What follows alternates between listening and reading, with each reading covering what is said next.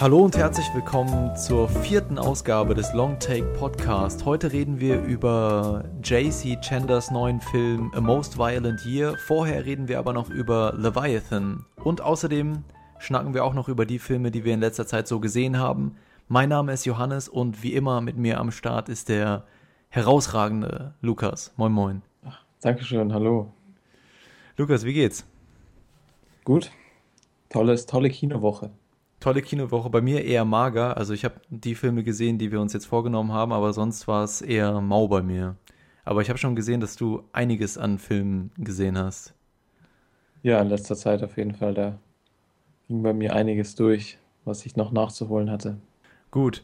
Lukas, Angenommen, du befindest dich mal wieder in der Zombie-Apokalypse. Schon wieder. Und du bist ja schon einigermaßen Veteran und weißt, dass das Ganze nicht so abläuft, wie man das in den Kinofilmen und bei The Walking Dead immer so zu sehen bekommt, sondern man gerät häufiger mal in die Situation, dass man von Zombies verfolgt wird und dann muss man sich verbarrikadieren und dann steckt man halt, ja, so gut ein, zwei Wochen in irgendeinem Raum fest und kommt da nicht raus und muss warten, bis die Zombies wieder weg sind oder bis die Lebensmittel alle sind. Und ich weiß nicht, ob du die Erfahrung gesammelt hast, aber meistens hat man ziemlich große Langeweile in der Zeit, wo man da festsitzt. Ist das richtig, die Annahme? Ja, es ging mir bei den letzten beiden Apokalypsen genauso. Und ist die Annahme auch richtig, dass es dann ja eigentlich super gut wäre, wenn du etwas hatte, hättest, was diese Langeweile vertreiben könnte? Das wäre super, aber mir fällt jetzt nichts ein. Mir fällt was ein, und zwar unser Podcast, bekanntermaßen der einzige Podcast, der auch in der Zombie-Apokalypse noch im Internet erreichbar ist. Den könntest du dir anhören und hättest keine Langeweile mehr, zumindest so lange, bis du alle unsere Folgen durchgehört hast. Aber ich glaube, die haben auch einen guten Wiederhörwert. Also wenn, wenn man beim ersten Mal nicht alle Argumente so mitkriegt, dann kann man es nochmal hören und so. Wäre das was für dich vielleicht dann? Ja, das würde die Apokalypse um einiges erträglicher machen. Meine Rede. Und das Beste ist, dass auch noch unsere E-Mail-Adresse während der Apokalypse funktioniert. Das heißt, wenn du also in der Apokalypse bist und das ist der einzige Podcast, den du dir anhören kannst, du hast sonst nichts zu tun, dann willst du ja auch irgendwie, dass der Podcast gut ist und nicht scheiße. Und der beste Weg, um das zu erreichen, ist eben ein bisschen Feedback zu geben und deine Meinung an uns zu senden, damit wir diesen Podcast besser machen können, damit du in der Apokalypse super unterhalten bist. Ich glaube, ich lasse diese Metapher hier an der Stelle mal fallen. Was ich euch eigentlich damit da draußen sagen wollte, ist, dass uns euer Feedback super wichtig ist. Also wenn ihr Verbesserungsvorschläge habt oder Sachen ansprechen möchtet, mit denen ihr noch nicht so zufrieden seid in dem Podcast, dann bitte schreibt uns eine E-Mail an feedback at longtake.de. Und weitere Informationen findet ihr auch noch auf unserer Webseite longtake.de. Außerdem sind wir erreichbar über Twitter, Facebook. Die ganzen Links findet ihr auch auf unserer Seite. Aber ich würde sagen, wir steigen jetzt erstmal in unser erstes Segment ein und da reden wir bekanntermaßen darüber, was wir in letzter Zeit so gesehen haben. Bei mir war das eher mager, aber du meinst ja eben, dass du diese Woche einiges nachgeholt hast. Was war denn da so dabei an Filmperlen? So, zum einen habe ich äh, Mami gesehen von Xavier Dolan, der auch in meiner besten Liste vom letzten Jahr vertreten war. Und bei der Zweitsichtung hat er mir sogar noch mal ein ganzes Stück besser gefallen. Einfach ein wunderbarer Film. Ich habe fast keine Kritikpunkte an dem gefunden. Wirklich, schaut euch den an. Musste am Ende sogar ein paar Tränen verdrücken. Und zum anderen gab es bei mir die Tage noch so ein Jack O'Connell Double Feature mit Unbroken und 71, wo mich beide Filme überrascht haben. Bei Unbroken war ich vor allem sehr skeptisch, weil die Wertungen im Netz ja nicht so begeistert sind. Aber man, man kann dem Film einiges vorhalten. Er ist ein bisschen zu ambitioniert, auch teilweise ein bisschen zu lang und gerade die, was die Hauptfigur anbetrifft, wird er am Ende so ein bisschen zu stark in diesen Heldenstatus reingedrückt. Mhm. Aber auf, auf der anderen Seite hat er mich wirklich überrascht von der Story her. Und ganz klar, Jack O'Connell ist einfach großartig in dem Film, aber auch in 71, was so ein IAA-Film ist, so ein Drama mit Thriller-Elementen. Der Film spielt, äh, spielt eben 71 in Irland und beschäftigt sich mit der ganzen Krise dort und den Auseinandersetzungen. Und ja, auf jeden Fall ist er wirklich große Klasse in beiden Filmen und er trägt sie auch so ein bisschen bei Unbroken noch etwas mehr, weil der Film selbst, das Drehbuch jetzt nicht so stark ist. Aber bei 71 ist ein bisschen mehr alles ausgeschmückt. Die Nebencharaktere sind auch noch richtig gut und auch die Story hat viel zu bieten. Aber ich glaube, die hat er auch in Start-up letztes Jahr schon richtig gut gefallen. Genau. Und Ja. für mich ist das so eine richtige Schauspielerüberraschung. Und ich bin gespannt, was der noch alles raushaut demnächst. Ja, definitiv der Newcomer des letzten Jahres eigentlich so an, an jungen Schauspielern. Und hat mir, wie gesagt, in Startup sehr gut gefallen. Mauern der Gewalt heißt der Film auf Deutsch. Und bin leider noch nicht dazu gekommen, die beiden Filme zu gucken. 71 wollte ich jetzt demnächst mal nachholen. Unbroken bin ich eher skeptisch gewesen, obwohl ja die ganzen Leute, die da an der Produktion beteiligt waren, äh, zum Beispiel der Kameramann, war das Roger Deakins, ja, ne? Genau, ja. Man merkt auch wirklich, dass der Film wunderschön ausschaut, hat tolle Kamerafahrten und also man merkt die Qualität, die hier hinter der Kamera steht. Ja, das sind schon mal zwei gute Argumente mit Jack O'Connell und Roger Deakins, sich den Film trotzdem noch anzugucken. Äh, warum hat der Film dir denn, warum hat der Film dich nicht vollends überzeugt? Ja, wie, wie schon gerade gesagt, also das Drehbuch ist äh, nicht das Stärkste. Es geht eben um diese Geschichte von Louis Zamperini, so einem olympischen ähm, Läufer, der dann im, im Krieg gefangen genommen wird von den Japanern und dort äh, viel allein muss in so einem äh, Gefangenenlager. Und ja, der Film ist teilweise ein bisschen auch patriotisch äh, auf der amerikanischen Seite. Manche Sachen sind ein bisschen überdramatisiert, fast schon kitschig. Hm. Aber trotzdem, ich habe ich hab wesentlich Schlimmeres erwartet nach den. Im Netz wurde er ja damals richtig niedergemacht, sogar. Ja, Ja, auf jeden Fall ein Film, den ich mir auch nochmal in nächster Zeit angucken werde. Gerade wenn jetzt demnächst irgendwann so das Sommerloch kommt und nur noch Blockbuster kommen und kleinere Filme eher so nicht, werde ich da nochmal die Zeit haben, da ein paar Filme vom letzten Jahr zu schauen. Ich habe in letzter Zeit auch tatsächlich gar nicht so viel geguckt. Äh, Ich habe einige Serien geschaut, aber hatte ansonsten viel zu tun. Habe natürlich unsere zwei Filme, die wir heute nochmal ein bisschen ausführlicher besprechen, geguckt. Ansonsten bin ich im Moment ganz beeindruckt noch von Better Call Saul, der Fernsehserie, die ihr auch in Deutschland auf Netflix anschauen könnt. Das Spin-off von Breaking Bad mit dem ja, gewieften Anwalt Saul Goodman. Und ich war ein bisschen skeptisch, weil ich nicht genau wusste, wo die Macher der Serie mit diesem Spin-off hin wollten, ob das jetzt eine reine Komödie werden sollte. Und auch so die ersten Trailer, die man so gesehen hat, da hat für mich der Humor nicht so gezündet. Aber jetzt, wo ich, mh, ist glaube ich Episode 5 habe ich gerade gesehen, die Episode mit Mike, die quasi die ganze Episode von Mike handelt, mh, der auch schon in Breaking Bad eine sehr charismatische Rolle gespielt hat, die allerdings nicht besonders tief war, aber jetzt hier vielleicht ein bisschen mehr vertieft wird. Na, auf jeden Fall habe ich jetzt so nach den ersten Folgen festgestellt, dass die wirklich wieder diesen Charme von Breaking Bad auf diese Serie auch übertragen haben und wirklich eine richtig gute Balance zwischen teilweise grotesk lustigen Szenen haben, die ja äh, für die Saul Goodman, der Anwalt ja auch bekannt war in Breaking Bad, und auf der anderen Seite aber auch einen guten Schuss und eigentlich auch mehr als ich erwartet habe, Drama damit reinbringen, das auch wirklich berührt, weil ja, ich weiß nicht, Vince Gilligan und seine seine äh, Vince Gilligan und seine Autoren wissen einfach, wie man Charaktere mit mehreren Ebenen schreibt. Und die sind einfach alle interessant und man möchte mehr von denen erfahren und, und die Hintergrundgeschichte miterleben, obwohl man ja schon weiß, dass bei wichtigen Charakteren wie Saul Goodman oder Mike äh, kennt man das Ende ja schon. Aber trotzdem schaffen sie es wir- wirklich wieder richtig gut, einen für die Charaktere zu interessieren und eine richtig interessante Backstory aufzubauen. Und äh, dementsprechend bin ich gerade wirklich ein bisschen euphorisch äh, wegen der Serie. Hast du die auch schon gesehen oder wie viele Episoden hast du da jetzt bisher gesehen? habe ich schon gesehen und zwar sechs Episoden. Ich Ach, glaube, die sechste die sechste schon? war jetzt. Ja, das war die mit Mike, wenn ich es richtig Ach in so, okay. Erinnerung habe. Hm, okay. Und wie fandst Also du die? sechs Stück gibt's. Die fand ich auch gut. Also ich fand sie jetzt, die Leute im Internet schreien jetzt gerade schon hier so Amy Fitzjonathan Banks und so. Hm. Ein bisschen übertrieben, aber ich fand sie auch fast eine der besten Episoden bis jetzt. Und allgemein bin ich nach den sechs Folgen auch wirklich schon vollends überzeugt von der Serie. Ja. Weil für mich funktioniert die von vorne bis hinten. Die hat den typischen Breaking Bad Charme, aber schafft schon komplett auf eigenen Beinen zu stehen. Und was mir noch ein bisschen fehlt, ist vielleicht so eine komplett durchgängige große Handlung, Hm. weil im Moment sind es ja mehr so kleinere Fälle, die immer wieder reinspielen.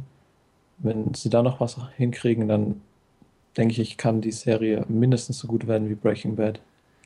Ja, soweit würde ich mich jetzt vielleicht nicht aus dem Fenster lehnen, aber ich würde dir schon auch zustimmen. Ich glaube aber, dass die Voraussetzungen da sind auch für eine größere ähm, staffelübergreifende Geschichte, weil genau, bei Breaking Bad wussten die Macher, und das ist ja etwas, was nicht so häufig vorkommt bei Fernsehserien, ja schon relativ zu Beginn, wie die Serie am Ende ausgeht. Vielleicht nicht genau, aber sie wussten schon ungefähr, welchen Handlungsbogen sie schlagen wollten. Und jetzt bei der Serie hat man natürlich den Vorteil, dass man das Ende von Saul Goodman, zumindest das Ende in Breaking Bad, schon kennt. Und von Mike auch, ohne irgendwas zu spoilern jetzt. Und dementsprechend hat man ja schon einen Endpunkt, an dem man quasi sich orientieren kann. Und dann hat man jetzt einen Anfangspunkt und einen Endpunkt und kann die ganze Geschichte füllen und mit einem richtig schönen Bogen umspannen. Anders als bei anderen Serien, wo das Ende hm, noch in, noch in den Sternen steht und die nur von Staffel zu Staffel gucken, haben sie ja hier zum Beispiel jetzt auch die Fanbase hinter sich. Also kann man, denke ich, schon von ausgehen, dass äh, auch mehrere Staffeln unterstützt werden. Und deswegen glaube ich, dass da, also die Voraussetzungen sind auf jeden Fall gegeben, dass es wieder eine richtig gute Serie wird. Ja, Staffel 2 wurde ja schon bestätigt, noch mhm. entweder nach den ersten zwei Episoden oder noch bevor sogar die Serie ähm, angelaufen ist. Und das finde ich auch richtig gut, dass sie da jetzt gleich ein bisschen äh, mehr hinterherhauen und das Nachschub kommt, weil die erste Staffel hat nur zehn Episoden, wenn ich das richtig gesehen habe. Hm. Sprich, hm. es ist schon in vier Wochen wieder vorbei. Zumindest für die, die alle jetzt im Moment direkt gucken, wenn sie online kommen. Aber freut mich auf jeden Fall, dass die Serie mich doch einigermaßen überraschen konnte, weil ich meine Erwartungen eigentlich eher niedrig waren. Was hast du sonst noch so gesehen in letzter Zeit? Ja, zum anderen habe ich noch gesehen Leviathan, den wir heute jetzt auch besprechen. Und würde ich sagen, hören wir gleich mal in den Clip rein, der ein bisschen zeigt, um was es in dem Film geht.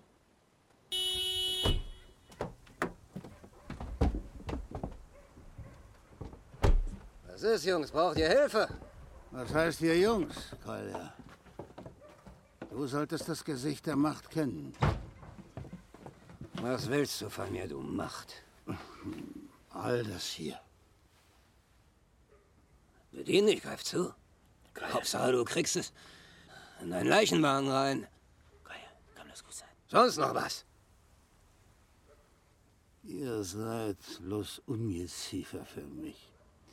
Ihr wolltet es so, jetzt müsst ihr damit leben. Von mir aus ersauft doch in eurer eigenen Scheiße. Lilia, wie sieht's aus? Bist du schon am Packen? Vielleicht brauchst du noch Hilfe. Hören Sie, Sie haben nicht das Recht, sich auf diesem Grundstück aufzuhalten. Das Urteil ist noch nicht rechtskräftig, also gehen Sie bitte. Was? Sie sind kein Vertreter der zuständigen Behörde. Haben Sie eine Sondergenehmigung? Was bist du denn für einer? Mein Name ist Dimitri Michalowitsch. Ich bin Anwalt, und zwar aus Moskau. Ich vertrete Kolja in dem Verfahren gegen Sie. Ah ja, ich erinnere mich, da war so ein Kläffen zu vernehmen, richtig. Ich muss mich schon sehr wundern, Kolja. Kannst du wohl nicht mehr alleine die Hosen hochziehen, ne? Der beruhigt sich schon wieder. Das war ein Ausschnitt aus dem russischen Drama Leviathan von Regisseur Andrei Zwaginchev mit den Schauspielern Alexei Serebryakov, Wladimir Dovichenko und Elena Liadova.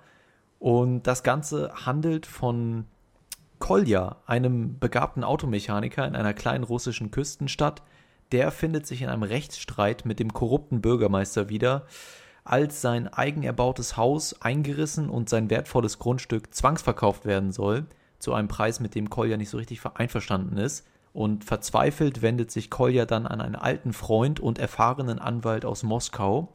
Doch seine Unterstützung wirft neue Probleme auf. Danke übrigens auch noch an Wild Bunch, den Filmverleih, die uns hier den Clip hier zur Verfügung stellen. Und wie hat dir Leviathan gefallen, Lukas?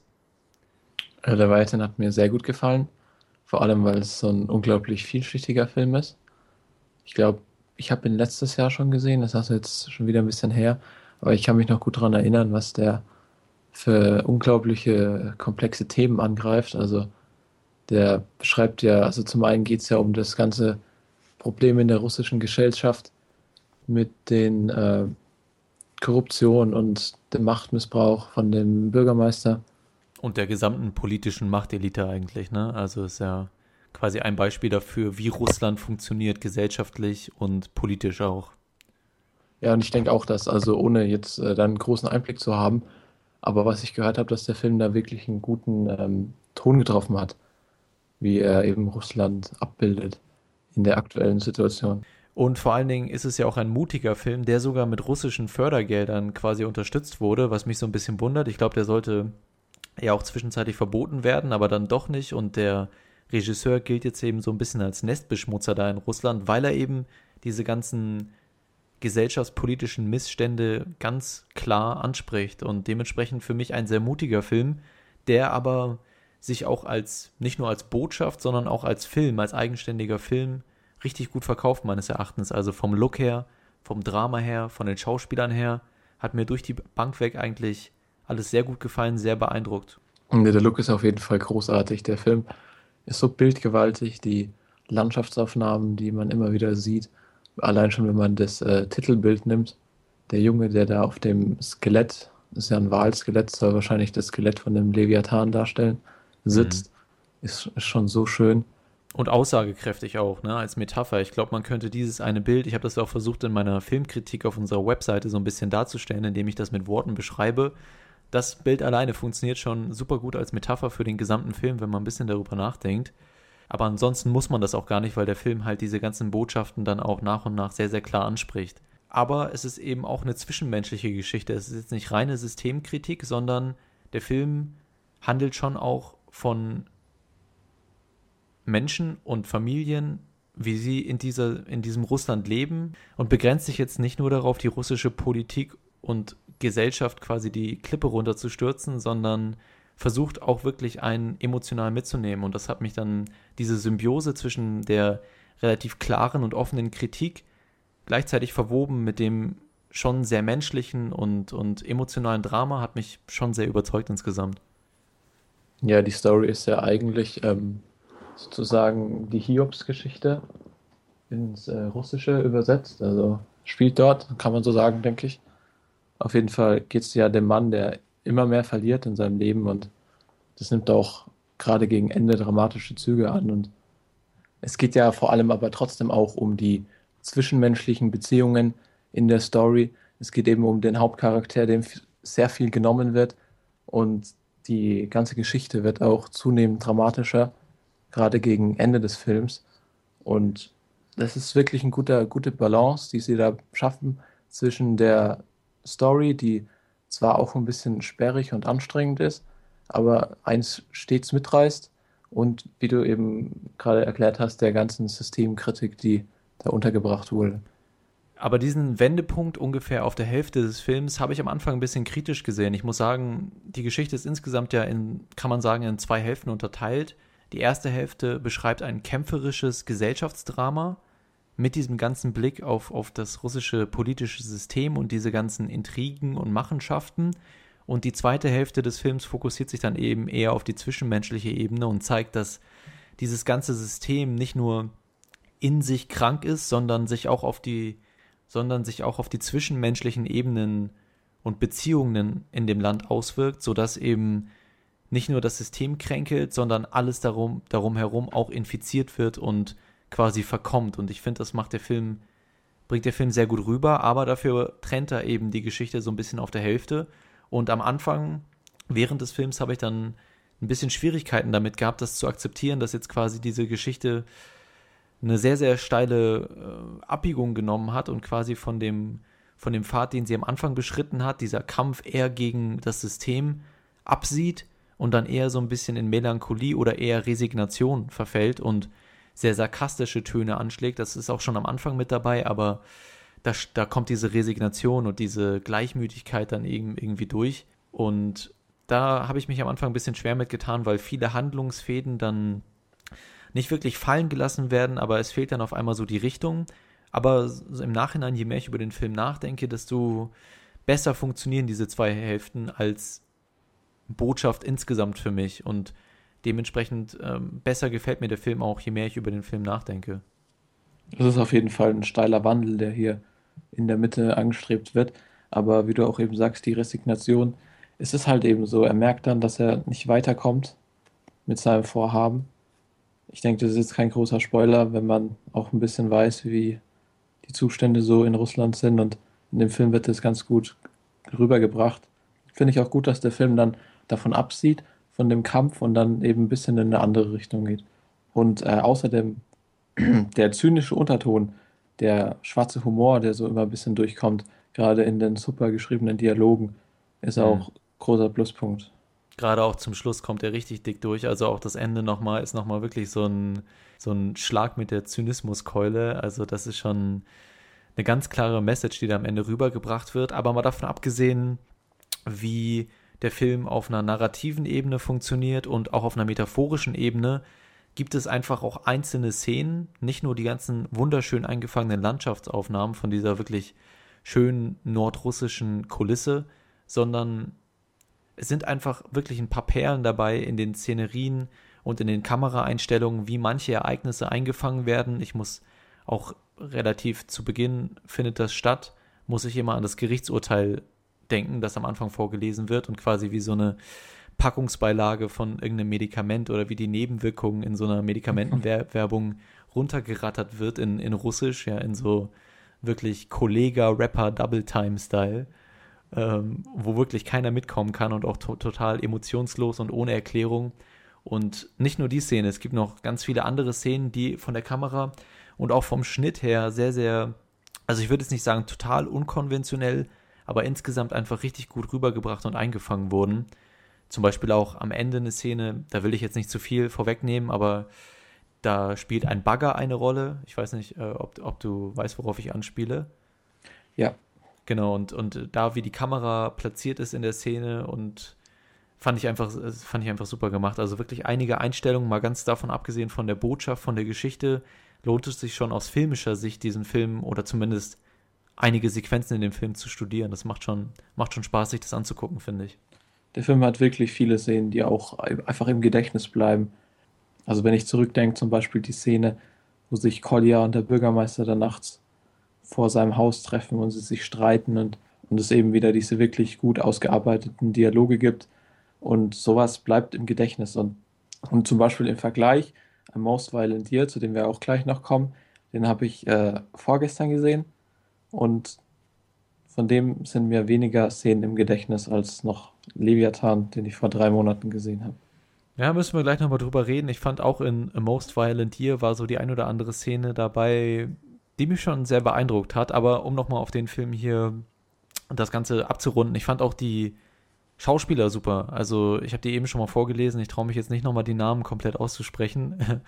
aus, aus der Furcht davor, sie wieder zu zerfleischen mit, meinem, meiner deutschen Aussprache. Aber äh, ich fand wirklich den ganzen Cast durchweg richtig gut geschauspielert, vor allen Dingen die drei Hauptdarsteller, eben der Ehemann und seine, und seine Frau und dann der Anwalt, der noch dazukommt. Sehr charismatische Gesichter und einfach sehr schönes, sehr schönes Schauspiel, was einem wirklich auch die russische Mentalität und Charakterzüge von, von tugendhaften oder vielleicht auch nicht so tugendhaften russischen Männern und Frauen und Menschen nahebringt. Und diese Performances haben mir auf jeden Fall auch geholfen, das Ganze als emotionale Geschichte zu akzeptieren und hat, hat das Ganze gut rübergebracht. Ich fand insgesamt vielleicht, dass das Drama an einigen Stellen, um nochmal ein bisschen Kritik zu äußern, vielleicht ein bisschen zu überdramatisiert war, wobei sich der Film jetzt nicht wirklich darin suhlt und diese Momente total ausschlachtet, sondern einfach so von dem, was passiert ist, ist halt einfach sehr, sehr tragisch, ohne jetzt das Ende vorwegzunehmen, will ich jetzt gar nicht spoilern, was passiert, aber es gibt einfach viele tragische Momente und da sind manche vielleicht auch so ein bisschen nah am Melodrama dran, aber für mich hat es trotzdem insgesamt super funktioniert. Ja, und vor allem umso länger wir hier drüber sprechen, umso mehr sehe ich auch wieder, wie gut der Film eigentlich war. Ich hatte es schon fast ein bisschen vergessen, aber ich hätte fast Lust, den jetzt nochmal zu schauen. Und wiederum finde ich es auch schon wieder ein bisschen schade, dass er nicht gewonnen hat bei den Oscars, wo er ja immerhin nominiert war. Hm. Ja, also ich weiß nicht, ob ich mir jetzt nochmal direkt anschauen würde. Der Film geht auch 141 Minuten. Das heißt, es ist schon ein kleines Zeitinvestment und wie ich auch gerade schon anklingen habe lassen, ist es manchmal ein bisschen, wirkt die Story manchmal so ein bisschen zerfahren, ja. Also manchmal verliert sich die Story so ein bisschen. Ich bin der Meinung, dass sie am Ende sich wieder zu einem guten metaphorischen und auch von der Geschichte her zu einem guten Gesamtbild wieder zusammenfügt. Aber es funktioniert eben mal besser und mal schlechter und so hat der Film vielleicht auch seine ein, zwei Längen, aber das Ganze wird meines Erachtens mehr als kompensiert durch wirklich wunderbare Szenen und alles andere, was wir gerade schon erwähnt haben. Ansonsten kann man noch sagen, der Film ist ab 12, läuft gerade in den deutschen Kinos und ihr solltet ihn euch angucken. Ich glaube, dass er auch in der deutschen Synchro läuft. Das heißt, ihr müsst euch nicht zwangsläufig die Untertitel angucken. Zumindest bin ich in der Meinung, weil die, die Clips, die wir hier bekommen haben, waren auch alle auf Deutsch. Deswegen, ja, also auf jeden Fall eine klare Empfehlung von mir. Also von mir gibt es für den Film auf jeden Fall auch eine große Empfehlung. Es ist natürlich ein Streifen, der schon in Richtung Arthouse geht. Man muss sich halt bewusst sein, was man sich hier anschaut. Aber gerade so für, für wer das mag, für langsamere Filme, ruhigere Filme, dem, der macht hiermit fast nichts falsch.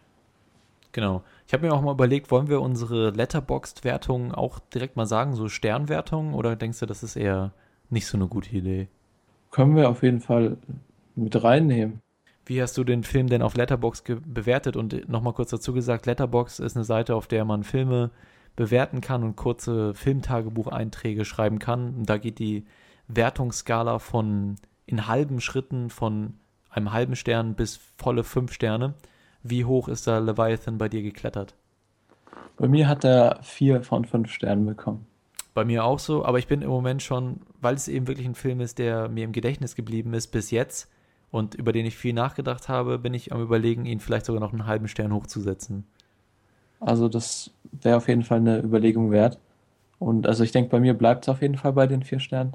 Aber auch was höher geht, kann ich absolut nachvollziehen bei dem Film. Gut, das war unsere Diskussion zu Leviathan, ein Film, den wir beide sehr empfehlen können. Ansonsten kommen wir gleich zu unserer Diskussion zu JC Chanders neuem Film A Most Violent Year, plus eine kleine Spoiler-Diskussion am Ende noch hinten dran. Vorher hören wir aber noch mal kurz Musik. Viel Spaß.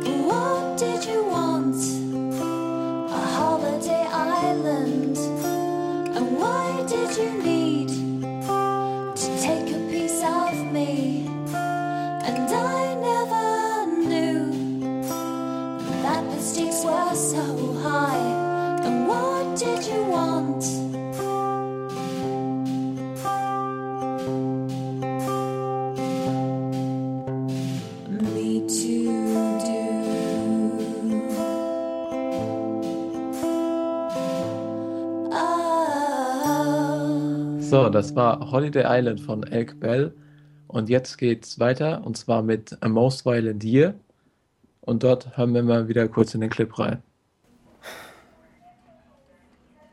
Diese Schweine, echt. Armer Junge, der schuftet wie ein Verrückter. Soll ich meinen Bruder vielleicht drauf ansprechen? Nein, nein. Rede weder mit deinem Bruder noch mit deinem Vater darüber, ja? Okay, aber das kann so nicht weitergehen. Wird's auch nicht. Ich gehe morgen zum Staatsanwalt, Oh, deswegen. was soll der Scheiß? Als wird gerade der uns helfen wollen. Für deine Fahrer ist das furchtbar. Du steckst in einem Krieg. Nein, tue ich nicht. Doch, sie erleben es jeden Tag. Ich bin nicht im Krieg.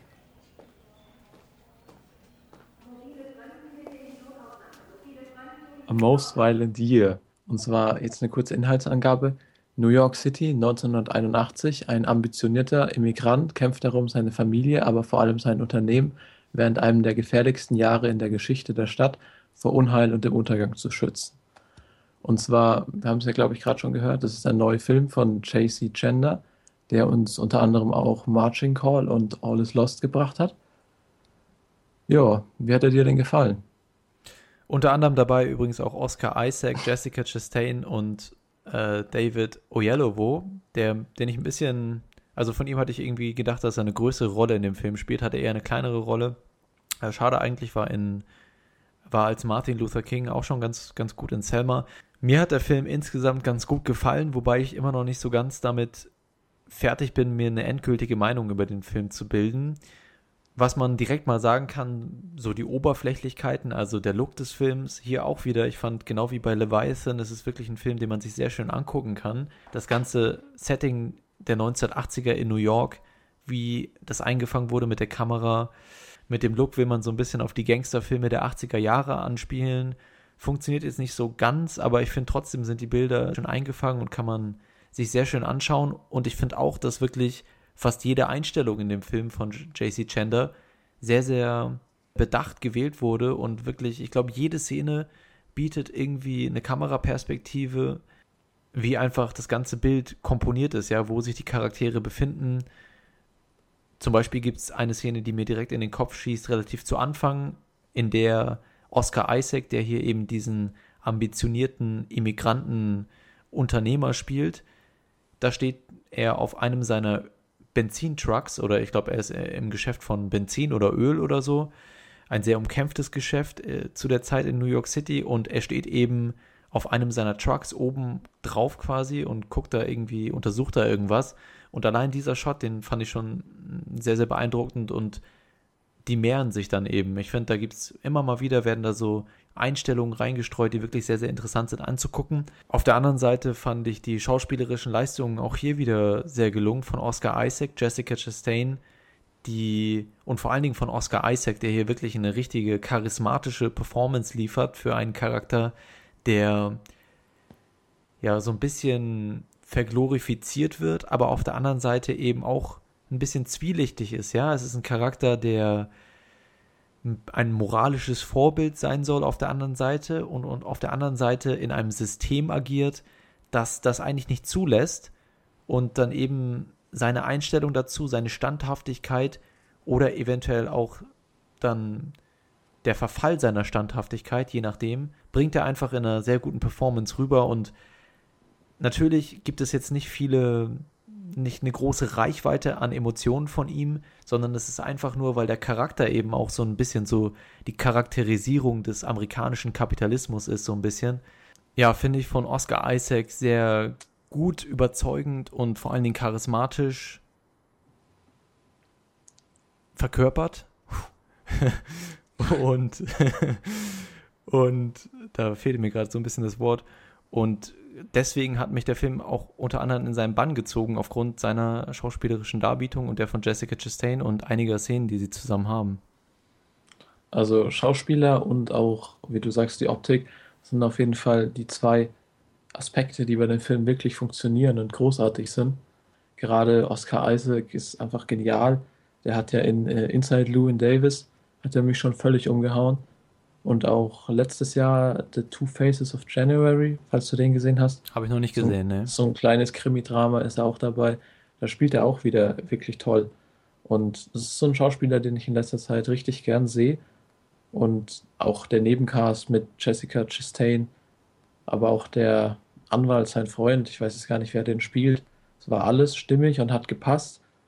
Meine Mhm. Probleme hatte ich eher mit der Handlung und der ganzen Erzählstruktur oder auch wie die Charaktere geschrieben sind, was mir dann im Endeffekt auch, ich will nicht sagen, den Film vermiest, aber doch schon weit nach unten gedrückt hat.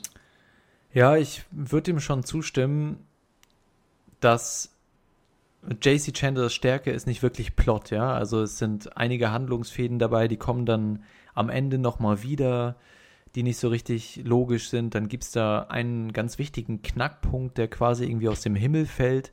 Und ich würde auch sagen, dass man über die Charaktere jetzt nicht sonderlich viel Hintergrundinformationen präsentiert bekommt. Da bin ich mir allerdings auch nicht so sicher, ob man das braucht, weil der Film für mich wirklich einfach als eine Parabel, nicht unbedingt als eine Metapher, weil er spricht ja auch relativ klar aus, was er meint. Seine Sicht auf Kapitalismus, auf Willensstärke, Gewaltfreiheit. Auf der anderen Seite bietet der Film aber auch eine sehr zynische Note eben mit einem Blick auf den Kapitalismus in Amerika, den amerikanischen Traum, wie er eigentlich nur funktionieren kann und zwar nicht hundertprozentig sauber. Ja, selbst unser Protagonist, der eigentlich hier das moralische Vorbild sein soll, ist wirklich, man sieht es ja schon buchstäblich in der Ehe mit dem Verbrechen. Kann man sagen, erfährt man dann auch recht schnell. Er, Immigrant, Unternehmer, ist verheiratet mit einer Gangstertochter, ja, die jetzt nicht sonderlich viel damit zu tun hat und das kommt, wird jetzt nicht sonderlich oft diskutiert in dem Film, aber das ist ja schon eine Aussage, dass hier eben wirklich der ein möglichst moralischer Unternehmer zusammengebracht wird mit einem mit, mit dem Verbrechen und quasi harmonieren muss in diesem Umfeld und da kann jemand noch so willensstark, moralisch und standhaft sein, aber das funktioniert einfach nicht. Man muss irgendwo nachgeben und der amerikanische Traum funktioniert nicht hundertprozentig sauber. Ist auch so ein bisschen die Aussage des Films. Nicht nur, dass die Machenschaften von anderen Unternehmern in seinem äh, Wettbewerbsfeld sehr überspitzt böse dargestellt werden, sondern auch er selber zeigt eben so ein bisschen den Zwiespalt des äh, amerikanischen Kapitalismus und dementsprechend fand ich diese ganze ja, Parabel und Geschichte als Bild dafür und eben aber auch vor allen Dingen, und das ist vielleicht ein bisschen offensichtlicher, als Bild für ähm, dafür eben sich selbst treu zu bleiben, seinen Weg zu gehen und möglichst andere nicht zu verletzen, sondern auf sich selber zu konzentrieren, auf eine gute Art und Weise egoistisch zu sein. Da, dafür plädiert der Film auch so ein bisschen. Und diese zwei Botschaften fand ich ganz interessant. Wie gesagt, habe ich am Anfang schon gesagt, ich bin mir noch nicht ganz sicher, wie ich das letztendlich bewerte, aber es ist auf jeden Fall was, über das man nachdenken kann. Und für mich kommt dann eben noch diese ganze filmischen Aspekte dazu, die mir teilweise sehr gut gefallen haben. Und deswegen kann ich schon verstehen, aus welcher Richtung du kommst, wenn du sagst, die Geschichte ist so ein bisschen konstruiert oder und die Charaktere sind ein bisschen eindimensional, aber für mich funktionieren sie eben in dieser Parabel. Ja, Ja, nicht nur konstruiert, ich würde sogar so weit gehen und sagen, der Film hat nicht viel zu sagen. Zum Beispiel, wenn man jetzt auch, gut, die Filme sind schwer zu vergleichen, aber Levian ist in einem Film, der viel zu sagen hat und das auch macht. Und The Most Violent Year ist mehr oder weniger einfach nur so eine, so eine Draufsicht. Man sieht halt 30 Tage Abschnitt in das Leben von dem Gangster Morales hier und es plätschern halt die Sachen so vor sich hin. Hier passiert mal was, dann kommt hier eine Kleinigkeit dazu, aber es gibt keinen wirklich großen Handlungsstrang, der sich da durchzieht. Nichts wirklich Intensives, was passiert. Es ist, also mir fällt jetzt nicht mal was ein, was wirklich eine Erwähnung wert wäre, um den Film irgendwie storytechnisch da reinzubringen. Aber gerade die, die erste Stunde des Films ist sehr ruhig und langsam. Ich habe auch schon von anderen gehört, die jetzt nicht so viel mit ähm, ruhigeren Filmen am Hut haben, sondern hier halt so einen waschechten Gangsterfilm erwartet haben, was Mhm. er aber nicht ist, ja. dass die sich ganz schön gelangweilt haben in der ersten Stunde. So weit würde ich jetzt nicht gehen, weil die Schauspieler und auch die ganze Stimmung und das Setting sind wirklich so klasse, dass sie auch über diese erste Stunde, die sehr wenig Inhalt hat, äh, hinwegtragen können. Aber Sehe ich auch so, ja. gerade am Ende hat mir dann halt doch ein bisschen was gefehlt. Ich muss auch sagen, dass vor allen Dingen über weite Strecken die Schauspieler das getragen haben für mich und die Kamera. Aber ich fand die Geschichte auch nicht langweilig, ehrlich gesagt. Ich fand auch die erste Hälfte fand ich recht spannend zu verfolgen. Das ist halt einfach eine recht technische Sicht dann teilweise auf die Dinge, die da vor sich gehen, eben in dieser Benzin-Ölbranche in New York City und, und dem Wettbewerb, in dem sich Oscar Isaac da befindet. Aber hat mich jetzt nicht sonderlich gelangweilt. Mich hat eher gestört, wie der Film dann teilweise die Plot-Probleme gelöst hat am Ende. Das fand ich dann nicht mehr so überzeugend, aber ich muss sagen, im Zusammenspiel mit den, mit den Schauspielern hat mich der Film nicht sonderlich gelangweilt, im Gegensatz eigentlich sogar in, den Bann gezogen und auch in diese, in diese Welt der 1980er gut reingezogen. Deswegen kann ich das nicht so ganz nachvollziehen, aber du meintest, der Film hat inhaltlich nicht so viel zu bieten. Meinst du das jetzt auf einer reinen narrativen Plotsicht oder meinst du es auch auf einer metaphorischen Sicht? Weil ich würde auch sagen, neben diesen offensichtlichen Themen, ich habe gerade so ein bisschen versucht, da noch ein bisschen mehr Bedeutung reinzulesen, bin aber auch nicht hundertprozentig davon überzeugt, dass die Bedeutung, die ich da reinlese, wirklich auch von JC Cento so, so gewollt war. Ja, also es sind diese offensichtlichen Themen Willensstärke, Moral, der rechte Weg ist das Beste. Mit allem anderen kann man auf lange Sicht nicht gewinnen, ist so die Aussage. Aber glaubst du, der Film hat darüber hinaus noch eine Aussage oder glaubst du, das war es wirklich? Weil dann könnte ich auch die Kritik verstehen, dass er nicht viel zu bieten hat. Nee, also ich glaube wirklich, dass es das war. Man kann natürlich so ein paar kleine Sachen immer rein interpretieren, aber für mich hat auch der Zwiespalt am Anfang schon nicht so funktioniert. Äh, auch mit seiner inneren Zerrissenheit. Ich meine, er will legal bleiben, aber irgendwie war er für mich auch von Anfang an ein Gangster. Es wurde auch dafür zu wenig äh, Hintergrundwissen reingebracht. Man wusste nicht, wie vorher sein Business so genau abgelaufen ist. Es kamen immer so kleinere Fetzen die darüber berichtet haben. Aber ja, man, man weiß aber schon, dass der, er das Business von dem Vater seiner Ehefrau übernommen hat. Also, dass es durchaus ein Mafia-Business war, das er da übernommen hat und er selber eben jetzt aber nicht weiter auf der Schiene fahren möchte, ne? Naja, aber das ist ja nicht so, ne? Also, ich meine, sie haben ja davor, sie kommt ja irgendwann, irgendwann ist ja auch mal der, sie prüfen die Bücher zum Beispiel, mhm. Hausdurchsuchung, und man merkt ja auf jeden Fall, dass da nicht alles mit rechten Dingen zugeht. Genau. Und auch davor schon. Ja. Also von Anfang an schon nicht. Ich meine, deshalb dieser Zwiespalt eben. Er will legal bleiben und er hat da die großen Probleme, aber ich meine, wirklich legal sah das für mich nie aus und auch vielleicht gegen Ende dann. Ich meine, da steuert er wohl hin. Aber. Aber das ist ja gerade die interessante Aussage eben, dass wirklich das Optimalste, der Optimalzustand des amerikanischen Traums ist ein moralischer Typ, der eigentlich aber nicht moralisch ist, ja, der, der auch nicht regeltreu ist, der Sachen brechen muss, um weiterzukommen. Man kann nicht hundertprozentig alles nach den Regeln machen und trotzdem gewinnen. Und das ist eben für mich das Interessante, weil der Film auf der einen Seite eben sagt, eben dieses Plädoyer für die Moral ist und für den rechten Weg und auf der anderen Seite eben diesen Hauptcharakter hat, der das eigentlich verkörpern soll, aber wie du sagst, von Anfang an das doch nicht so ganz tut. Und irgendwie diese Ambivalenz da drin, weiß ich nicht, inwieweit das beabsichtigt war, aber ist auf jeden Fall für mich genug, zusammen mit Oscar Isaacs Dar Darstellung davon, mein Interesse über den gesamten Film wegzuhalten und danach noch ein bisschen darüber nachzudenken. Ja. Für mich hätte man da vielleicht die Charaktere noch ein bisschen besser ausschmücken müssen. Mhm. Ein bisschen mehr Background oder auch was eben in, in, in ihnen drin vorgeht. Da gibt es ja eine Szene, die dann ziemlich ähm, deutlich klar macht, wer sozusagen in der Beziehung zwischen mhm. Oscar Sehr gute Isaac Szene und, auch, fand ich. Ja, aber da wusste ich auch wieder nicht. Ich meine, die Szene hat im Endeffekt nur einen Grund, um eben das klar zu machen, aber es ist nicht wirklich relevant. Ich meine, es, es spiegelt sich dann auch im weiteren Verlauf nicht mehr so groß wieder. Ich meine, es hat einfach nicht funktioniert für mich, weil die Charaktere, da hat man dann so ein bisschen probiert, den ein bisschen tiefer einzuhauchen, aber. Also ich stimme dir ja schon zu, die Charaktere sind nicht vielschichtig, sind nicht tief. Ich finde auch gerade, dass dieser ganze Familienaspekt nicht besonders rübergekommen ist bei Oscar Isaac und Jessica Chastain, weil die Inhaltsangabe eben sagt, er, er möchte seine Familie besser stellen. Das wurde in einigen Szenen mal, oder seine Familie schützen, das wird in einigen Szenen mal angespielt, aber man sieht eigentlich nie eine Szene von ihm, mit seinen Kindern. Und da muss man halt auch vielleicht nochmal drüber nachdenken, ob das so beabsichtigt ist oder nicht.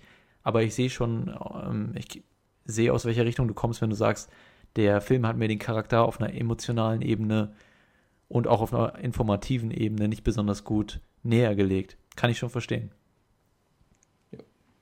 Genau, aber wenn man dann man kann dann ja zumindest nochmal über die ein oder andere Szene reden, ohne jetzt zu viel zu spoilen, aber du hast gerade eine Szene angesprochen, ich glaube, du meinst auch die Sequenz, als sie in der Nacht Auto fahren, oder? Die Szene meinst du? Genau, ja. Genau, die fand ich, ich fand, ich, die war einfach gut eingefangen und die, die Reaktion auf das Ereignis und so weiter. Äh, ja, ich will jetzt lieber nicht zu viel sagen, aber das fand ich gut. Dann gab es die Szene, die ich vorhin schon angesprochen hatte, am Anfang, wie die ganze New York-Kulisse auch eingefangen wird. Dann gab es auch wohl die Szene, über die so am meisten geredet wird in dem Film, ist eine Art Verfolgungsjagd, die an sich schon, wenn man jetzt mir nur diese eine Szene zeigt, könnte ich, okay, muss ich ehrlich sagen, könnte ich vielleicht nicht den Sinn des Films reininterpretieren, aber im Gesamtbild des Films funktioniert die für mich super gut. Also ich denke, man kann es ein bisschen sagen. Oscar Isaac fährt dann eben mit seinem Auto in so einer kleinen Verfolgungsjagd durch einen Tunnel und allein wie das eingefangen ist, wie er nicht sieht wirklich, aber weiter Gas gibt, weiter auf seinem Weg bleibt und sein, mh, hm, sein Ziel verfolgt, das war eben so eine kleine, so eine kleine Metapher für die ganze Geschichte von ihm an sich und, und das Ganze eben sehr schön eingefangen mit der Kamera. Oder fandst du nicht die Szene, dass die Szene von Anfang bis Ende richtig spannend war auch? Ja, also der Film hatte einige spannende Szenen, unter anderem die Szene, wie du sagst. Und optisch, ich meine, wir hatten es vorhin, der Film ist wirklich optisch ohne Makel fast. Also der Film hat ja einige Szenen, die dann ein bisschen spannender werden. Zum Beispiel auch ich denke, es war der zweite Überfall von einem seiner Trucks, mm, ja. der dann doch ziemlich schnell eine andere Wendung nimmt als zuerst angenommen. Ja. Und die war auch spannend, aber trotzdem insgesamt ähm, so richtig thrillermäßig war der Film dann nicht. Also ich wollte auch nur argumentieren, dass wenn der Film Schwächen im Plot hat und die Schwächen, die du eben genannt hast, dass er doch zumindest sehenswert ist aufgrund einiger Szenen. Du hast auch gerade angesprochen, die Szene auf der Brücke da, wo hm, einer seiner Transporter überfallen wird. Sehr gut gefilmt. Äh, gerade hatte ich auch noch eine Szene, die mir, die mir jetzt gerade entfallen ist, leider. Aber ich denke, da kann man eigentlich nicht widersprechen, dass wirklich aus einer filmischen Sicht der teilweise richtig schöne Sequenzen hat. Und ja, ist dann eben eine Frage, wie sehr einen der Film fesselt über die Charaktere und über, über den Look und über die Kamera eben. Wenn, wenn das eben nicht passiert, dann kann ich schon verstehen, dass da, dass es die Schwächen so groß sind, dass man das Interesse an dem Film verliert irgendwann.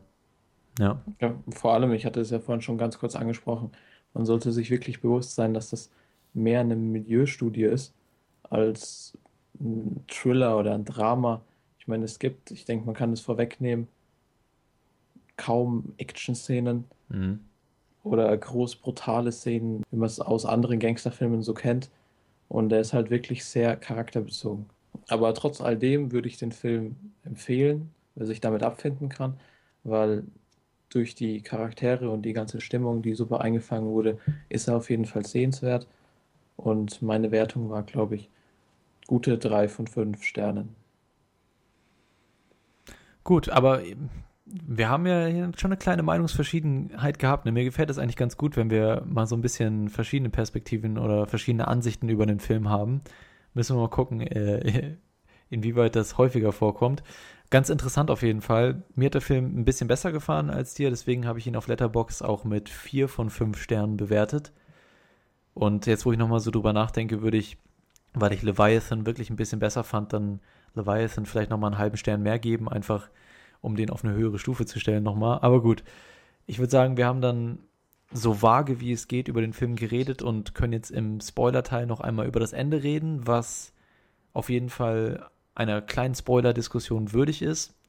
Und für alle, die den Film noch nicht gesehen haben, den würde ich empfehlen, jetzt hier einfach mal kurz auf Stopp zu drücken und, und dann wieder zurückzukehren zu uns, wenn ihr den Film komplett gesehen habt. Oder ihr könnt auch dranbleiben, wenn euch Spoiler nicht so stören oder euch der Film generell nicht interessiert dann könnt ihr jetzt dranbleiben. Wir gehen jetzt zu unserer Spoiler-Diskussion zu A Most Violent Year.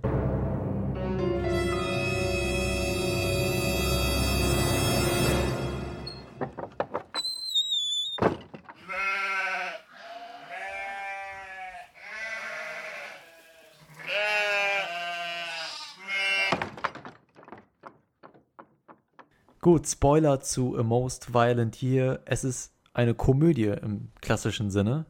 als dass der große Held am Ende triumphierend dasteht in einer Szene, ja, wir können es jetzt ja sagen, es sind ja, ist ja der Spoilerbereich hier. Ich weiß gar nicht, wie der arme Kerl heißt, der äh, über den Film hinweg immer mal wieder auftritt, der so ein bisschen sein Schützling ist, ne? sein, einer seiner Fahrer, seiner Trucks, kehrt am Ende wieder.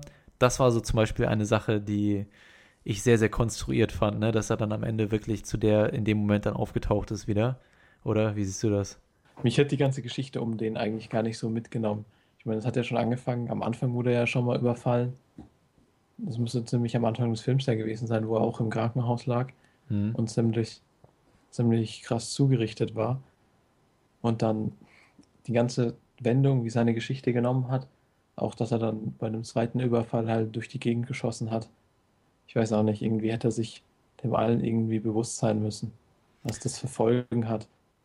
Ja, aber man hat ja schon gemerkt, dass es ein sehr junger und unerfahrener Kerl war, der auch wirklich versucht hat, das zu beherzigen, was Oscar Isaac ihm da erzählt hat. Und ich fand die Wendung eigentlich ganz interessant dann auf der Mitte des Films, dass er dann doch, man kann es so sagen, so schwach war oder eventuell auch einsichtig, je nachdem. Also ist ja auch nicht unbedingt hundertprozentig nachzuvollziehen, da wieder in den Truck, dass er wieder in den Truck, Truck einsteigt, äh, indem er regelmäßig überfallen wird ne, und zusammengeschlagen und ohne sich zu verteidigen, ohne irgendwelche Waffen. Also ist auf jeden Fall nachvollziehbar und ich fand es ganz interessant, dass er dann eben nicht den Ratschlag befolgt, den er kurz vorher noch von Oscar Isaac bekommen hat, sondern dann tatsächlich die Waffe dabei hat.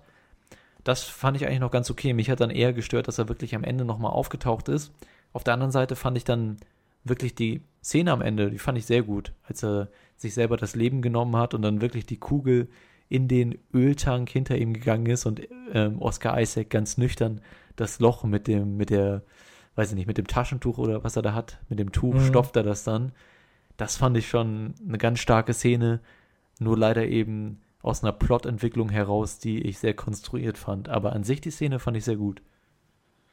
Ja, die Szene war wirklich gut gemacht und auch am Ende, wie du sagst, wobei es vielleicht auch schon wieder ein bisschen überdramatisiert war, Hm, dass ja. er dann halt dort ankommt und sich erschießt. Ich weiß auch nicht. Ich meine, seine, auf der einen Seite kann man seine Handlung ein bisschen nachvollziehen, aber als sie, als sie ihn dann auch, äh, also Oscar, ich weiß jetzt gar nicht mehr, wie er im Film hieß, Weiß ich auch nicht mehr. Ach doch, äh, aber auf jeden Fall Morales mit Nachname und Abel, Ja, Abel Morales hieß Abel, genau. Ja. Als er ihn dann irgendwann ähm, aufgefangen haben, sie haben sie, sie übergeben ihn dann ja der Polizei. er. Hm. Und dort rennt er ja dann wieder weg. Ja, das fand ich auch dämlich. Ja, ich weiß auch nicht. Ich meine, ich weiß auch nicht, was da für Strafen draufstehen, dass er jetzt da rumgeballert hat in der Öffentlichkeit. Aber ich gehe nicht davon aus, dass er wirklich seinen Rest des Lebens im Gefängnis hätte verbringen müssen. ja. Und es ist natürlich eine schwierige Situation dann auch für so einen Einwanderer. Hat man ja auch gesehen, wahrscheinlich so in Richtung, wo auch hier Abel dann herkam, dass er danach wieder einen Job findet. Aber man hat ja auch gesehen, er hatte eine Frau zu Hause und Mhm. ich weiß nicht, auch ein Kind, ich weiß es nicht mehr. Und dass er sich dann tatsächlich das Leben deswegen nimmt, ja, es ist in vieler Hinsicht eben das Gegenstück zu Abel. Ich denke, das hat der Film sich schon bemüht, das auch so darzustellen. Beides Immigranten, beide mit ähnlichem Aussehen, bloß eben mit dem Unterschied, dass der junge Kerl nicht ganz die Willensstärke und Standhaftigkeit des Abel Morales hat. Ähm, und das macht dann eben den Unterschied. Und die Botschaft, ja, finde ich auch ein bisschen komisch, weil im Prinzip gesagt wird, wirklich nur die Allerstärksten haben wirklich die Kraft, einen, den rechten Weg zu gehen und alle anderen verfallen im Prinzip dem der Missgunst und der Korruption und was auch immer. Das, was da so rausgeklungen hat, fand ich jetzt irgendwie nicht so schön. Vielleicht lese ich da auch schon wieder viel zu viel rein, aber worauf ich auch eben nochmal hinaus wollte, waren immer so die Ansprachen von Abel, ja. Also zum Beispiel gibt es da eine Szene, als er da seinen, ich weiß nicht, gerade erst neu eingestellten Leute erklärt, wie sie ein Verkaufsgespräch zu führen haben und dann eben sagt, äh, wie, dass sie den Blick sehr, sehr lange halten sollen, auch wenn es unangenehm wird, weiter den Blick halten und auch wie er dann eben sein junges Gegenstück oder sein Schützling, ich, mir fällt der Name jetzt gerade nicht ein, Julian meinst du, dass er heißt, ne? ja, ich denke Okay, und äh, wie er ihm dann quasi immer wieder einbläut, was seine Philosophie ist und so. Diese, diese Predigten fand ich schon sehr, sehr gut rübergebracht von Oscar Isaac und weiß nicht, die haben mich auch wirklich, haben das Interesse an dem Charakter für mich geweckt, ja. Einfach dieses Charisma, was wirklich auch auf mich übergeschwappt ist oder auch bei mir angekommen ist und nicht nur bei den Charakteren im Film.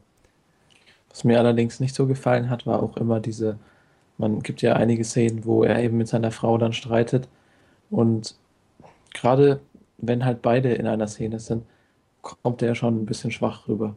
Da war halt das gerade das Highlight in der Richtung, eben die Szene, wo sie den, das Reh anfahren. Ja. Und nicht nur, dass die Szene ziemlich vorhersehbar war. Ich habe die überhaupt nicht Ähm, vorher gesehen, jetzt echt? Ja, Ich, ich habe von Anfang an habe ich gewusst, dass er es nicht machen will. Ach, du hast bestimmt den, den Trailer hast du doch geguckt. Nein, Okay. das ist, man hat, man hat ja schon gemerkt, dass sie wirklich die, die Stärkere in der Beziehung ist und, und auch noch tough nach außen. Und in dem Sinne kam er halt auch immer ein bisschen verweichlich drüber, was, ich weiß gar nicht, ob er das sein soll oder ob er das ist, weil gerade willensstark, wie du immer angesprochen hast, war er eben, man hat immer gesehen, wie er sich kontrollieren kann, auch in äh, angespannten Situationen. Ja. Aber dann gab es eben diese Sache, ich meine, warum er es dann nicht schafft, das Reh zu erschießen oder warum nimmt er dann die, die Eisenstange aus dem Kofferraum? Ich meine, will er das dann wirklich erschlagen damit noch? Ja, man hat ja gesehen, dass er selber auch damit gehadert hat, aber ich weiß schon, was du meinst. Also Jessica Chastain ist ja in vielerlei Hinsicht so ein bisschen das Teufelchen auf seiner Schulter, dass sie ihn immer so ein bisschen wieder auf den bösen Weg verleiten möchte. Nicht so wirklich ganz, weil sie auch weiß, und das äh, sagt sie ja zum Beispiel auch gegenüber David Oyelowo, der hier den DA, Staatsanwalt der Stadt, glaube ich, spielt, dass er wirklich, dass ihr Mann einer der standhaftesten und durchsetzungsstärksten Menschen ist, den sie kennt. Aber auf der anderen Seite will sie ihn auch wirklich immer so ein bisschen, vielleicht auch zu seinen Gunsten und zugunsten der Familie, auf die dunkle Seite der Macht äh, rüberziehen. Und ich glaube, es gibt dann auch so eine Auseinandersetzung zwischen den beiden kurz nach der Szene, dann, wenn sie zu Hause ankommen und dann wirklich auch über diese Thematik reden, wo er dann einmal ausrastet und sagt, warum sie nicht sehe, dass das der schwächere Weg ist und der, der schädlichere Weg, den sie da ständig einschlagen will. Und da hat man dann eben gesehen, dass er eben eigentlich nicht verweichtlich ist, glaube ich zumindest, sondern wirklich die Standhaftigkeit hat, seinen Weg als den richtigen zu erkennen und durchzusetzen. Ja, auf der anderen Seite, hm, vielleicht sollte diese Reh-Szene auch einfach ihn ein bisschen menschlicher machen, hat für mich jetzt auch nicht sonderlich funktioniert. Und wie gesagt, ich bin bei vielen Szenen noch nicht so ganz, habe ich noch nicht die ganz eindeutige Interpretation für mich selber gefunden. Aber ich finde es auf jeden Fall lobenswert, dass man schon mal drüber nachdenken kann. Was ich noch so bei äh, beiläufig erwähnt hätte, ich weiß gar nicht, ob es an meiner damaligen Stimmung war, wo ich den Film gesehen habe, aber ich habe mich, glaube ich, zwei oder dreimal richtig erschrocken. Zum einen die Reh-Szene. Ich dachte, du hast Also- es kommen sehen. Nein, nein, nein, ich habe kommen sehen, dass sie diesen Reh erschießt. Ach so, aber okay. woher, ja, okay. woher soll man kommen sehen, dass sie in ein Reh reinfahren? Ja, Jumpscare, ne? Ja. Oder zum Beispiel, wo der eine Vertreter dann in dem, ich weiß nicht, die sind im Keller und sie locken ihn nach draußen Ach so, und ja. sagen, ja. sie sollen nach irgendwas gucken, was da defekt war. Und dann wird er eben niedergeschlagen. Das war auch ziemlich plötzlich für mich und da habe ich gar nicht mit gerechnet. Und es sind schon so ein paar Sachen, die sind gut gemacht, aber ich meine, meine Probleme habe ich ja jetzt eigentlich ausreichend erläutert. Hm. Ich hätte mich wirklich gefreut. Ich habe mich auch vorher vielleicht ein bisschen zu viel, habe ich mir schon versprochen von dem Film. Das ist vielleicht auch ein bisschen mit, warum er nicht ganz so gut geklappt hat bei mir, wenn Hm. man mit so hohen Erwartungen rangeht. Aber ich hätte mir wirklich allein vom, vom Cast, von wem der Film ist und auch vom Thema, was mir eigentlich zusagt, hätte ich mir eigentlich gewünscht, dass er mir einfach ein bisschen besser gefallen hätte. Aber ja, dem war halt leider nicht so. Also ich würde auch insgesamt sagen, na, ich weiß nicht, also ich würde All is Lost auf jeden Fall in der Filmografie von Chandor jetzt über dem Film hier anordnen. Bei Margin Call bin ich mir nicht so sicher. Ich hatte nämlich, ich fand Margin Call auch gut, aber der Film hatte auch ein paar Probleme, fand ich. Wo würdest du jetzt so den Film, das ist jetzt dein dritter Film erst, ne? Wenn ich das Würde- Vierter? ja. Was war der erste? sein, sein, sein dritter. Achso, okay, ja. Ich würde sagen, Margin Call ist sein bester. Mhm. Ich bin mir nicht sicher, ob ich jetzt All is Lost und Most Violent Year würde ich so ungefähr auf eine Stufe stellen. Vielleicht All is Lost noch ein bisschen besser. Ich würde jetzt mein Urteil über JC Chandor nicht sonderlich korrigieren, selbst wenn ich den Film jetzt hier ni- inhaltlich nicht so schlüssig finden würde, was es ja, was ich ja teilweise auch nicht finde. Ihr merkt ja, wie ich damit hadere, aber einfach von einer technischen Sicht, von einer filmischen Sicht würde ich meine Erwartungen jetzt an seinen nächsten Film auch nicht runterschrauben, weil ich wirklich finde, dass er hier auch richtig gutes Handwerk abgeliefert hat mit dem Film und deswegen freue ich mich, glaube ich, auch trotzdem. Ich weiß nicht, wie das jetzt bei dir ist, nachdem du jetzt äh, von dem nicht so ganz so begeistert warst. Ja, auf jeden Fall. Ich muss ja, muss aber trotzdem dazu sagen, dass jetzt hier äh, Most Violent hier auf gar keinen Fall ein schlechter Film ist. Er ist Mhm. trotzdem noch sehenswert, hat halt seine Macken und ich habe auch, was ich so gelesen habe, kommt er ziemlich gut weg. Also bei meinen im Freundeskreis oder so, die waren alle fast ähm, lückenlos begeistert und hatten eben nicht diese ganzen Kritikpunkte, die ich jetzt angesprochen habe. Und Hat übrigens auch sehr gute Kritiken gekriegt. Ne? Ich glaube jetzt 89% auf Rotten Tomatoes oder, oder bei Metacritic, bin ich mir gerade nicht sicher, aber durch die Bank weg von Kritikern sehr, sehr gut und hoch gelobt. Deswegen Ja. kann man zumindest davon ausgehen, dass JC Chandor jetzt äh, seine Karriere nicht an den Nagel hängen wird nach dem Film und das ist auch gut so, denke ich.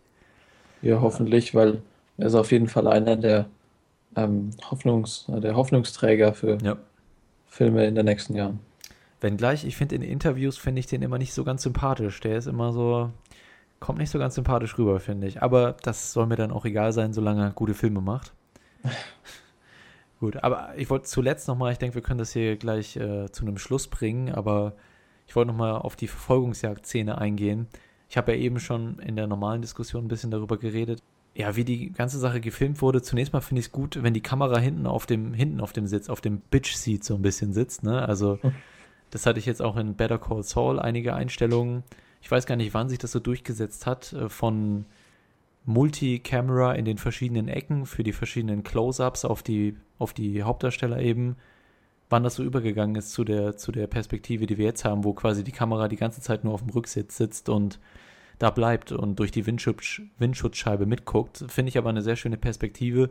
Und dann diese ganze Tunnelfahrt, wie er da durchfährt und man sieht die Lichter und alles ist, aber dieser ganze Staub und so weiter. Also ich habe ja eben schon gesagt, dass es für mich auch so als kleine Kurzgeschichte mit der Botschaft des Films funktioniert und auch danach die Verfolgungsjagd geht ja noch weiter, dann in die U-Bahn und so weiter und auch zum Beispiel, wie er ihm hinterher rennt, ne, bevor sie in die U-Bahn einsteigen, da sieht man auch wieder, es ist halt einfach eine einzige physikalische Demonstration seiner Prinzipien, die er da veranstaltet und am Ende eben auch eine Demonstration, wie zwiegespalten die vielleicht sind, als er dann eben anfängt, den Kerl halb tot zu schlagen. Ne? Das habe ich eigentlich nicht erwartet, dass er dann damit anfängt. Er hat dann wieder gelassen. aber ich Ja, finde, das war aber halt auch wieder nur so, so halb. Er hat dann auch aufgehört, bevor, also er hat ihn ja gefragt, für wen er arbeitet, ja, aber bevor er es ihm gesagt hat, hat er dann aufgehört. Gut, ich habe jetzt nicht erwartet, dass er ihn hier äh, foltert, bis er ihm äh, sagt, für wen er Mhm. arbeitet. Aber gleichzeitig hat er angefangen und hat ihm ordentlich eins gegeben. Und auch den anderen äh, Fahrer von dem Truck, der Ja. verunglückt ist. Ich glaube, er sagte dann irgendwie zwischendrin mal, er ist tot. Aber ob man das wirklich so schnell sehen konnte, ich meine, der ist ja auch nicht äh, stehen geblieben und hat erstmal nach dem geguckt. ja. Und ja, War vielleicht auch eine kleine Verhandlungstaktik da von ihm, das zu erwähnen. Aber auf jeden Fall finde ich einfach, dass diese ganze Sequenz den ganzen Film sehr gut verkörpert und im Kleinen darstellt. Und ja, ich weiß nicht, ich wiederhole mich jetzt auch ein bisschen. Deswegen, wenn du nichts mehr zu sagen hast oder hast du noch irgendeine Sz- Szene, die du ansprechen möchtest? ähm, Ach, mir, fällt- mir fällt noch eine Sache ein, und zwar da, David Oyelowo. Habe ich mir irgendwie ein bisschen mehr von erwartet. Also er war gut, aber seine Rolle war irgendwie sehr, sehr klein.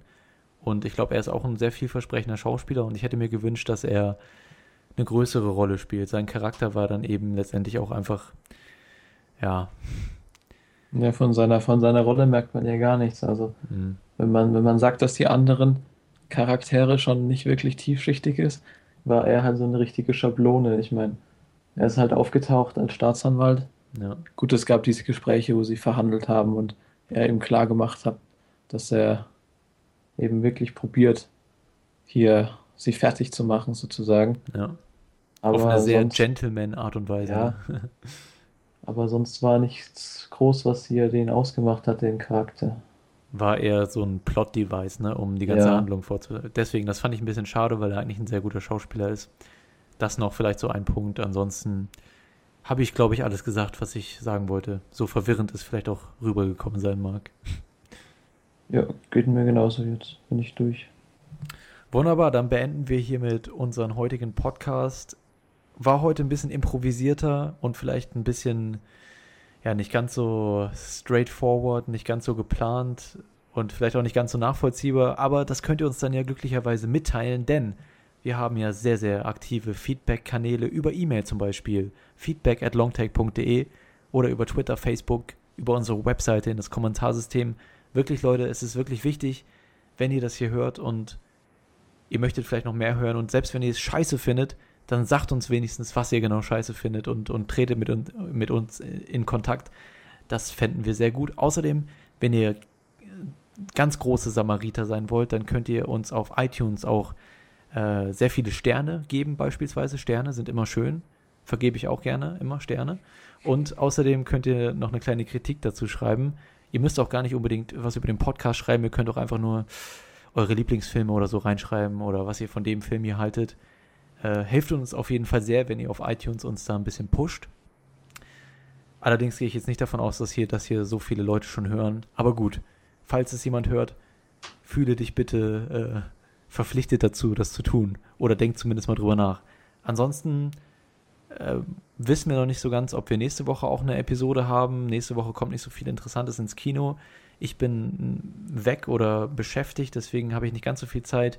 Spätestens aber übernächste Woche sind wir dann wieder für euch am Start und besprechen dann zwei schöne, knackige Filme, oder? Genau. Nächste Woche schauen auch die Kino-Neustarts ja nicht so rosig aus. Mm. Vielleicht, vielleicht kriegen wir es ja irgendwie unter, dass wir vielleicht einen Film besprechen. Mal schauen, was startet und wenn nicht, wie du sagst, dann in zwei Wochen wieder. Sehr schön, dann vielen Dank fürs Zuhören. Schreibt uns euer Feedback und bis zum nächsten Mal. Tschüss. Tschüss.